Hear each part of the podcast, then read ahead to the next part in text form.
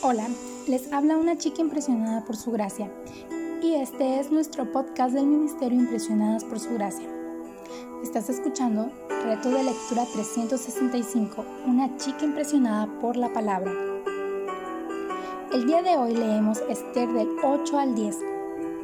Cada vez que leo el libro de Esther me doy cuenta que necesito que Dios abra mis ojos ante su obrar soberano es tan fácil perder de vista que Él está avanzando su plan y sus propósitos en medio de los afanes del día a día. Aunque el nombre de Dios no se menciona en este libro, podemos ver cómo Él revela áreas de su carácter. Aquí te comparto algunas. Primero me gustaría recalcar su fidelidad. En toda la historia de Esther puede observarse a un Dios que cumple las promesas dadas a su pueblo desde Abraham también vemos su soberanía.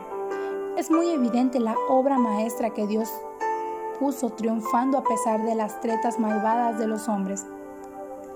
Y claro, providencia. Vemos la mano de Dios al orquestar todos los sucesos para el bien de su pueblo. ¿Sabías que Esther es la última mujer de la cual se habla en el Antiguo Testamento? Aquí te comparto lo que aprendí al leer este libro. Nada toma por sorpresa a Dios. Las obras en las que caminamos han sido planeadas por Él, como dice en Efesios 2.10. También aprendí que ninguna área, por ordinaria que sea, carece de valor delante de Dios.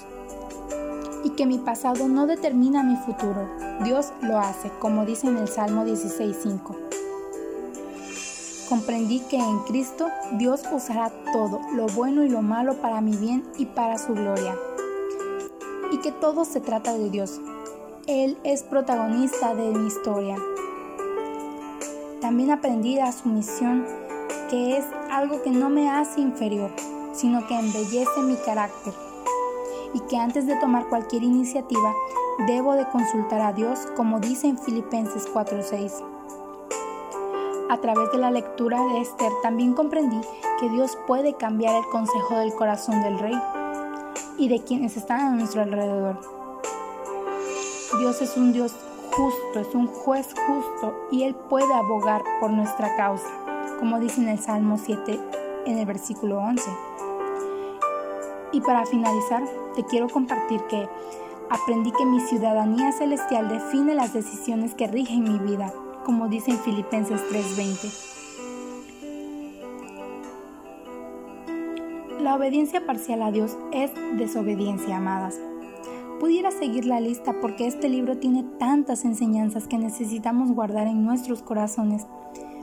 Pero Dios ayuda a serle fieles y a responder en obediencia a su mandato.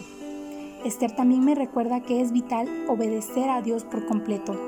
Nada de esto hubiera ocurrido si Saúl hubiese sido obediente al mandato de Dios de exterminar a los amalecitas en 1 Samuel 15. Sin embargo, Dios es fiel a su promesa a pesar de nuestra desobediencia. Él envió salvación y alivio a su pueblo cuando más lo necesitaba.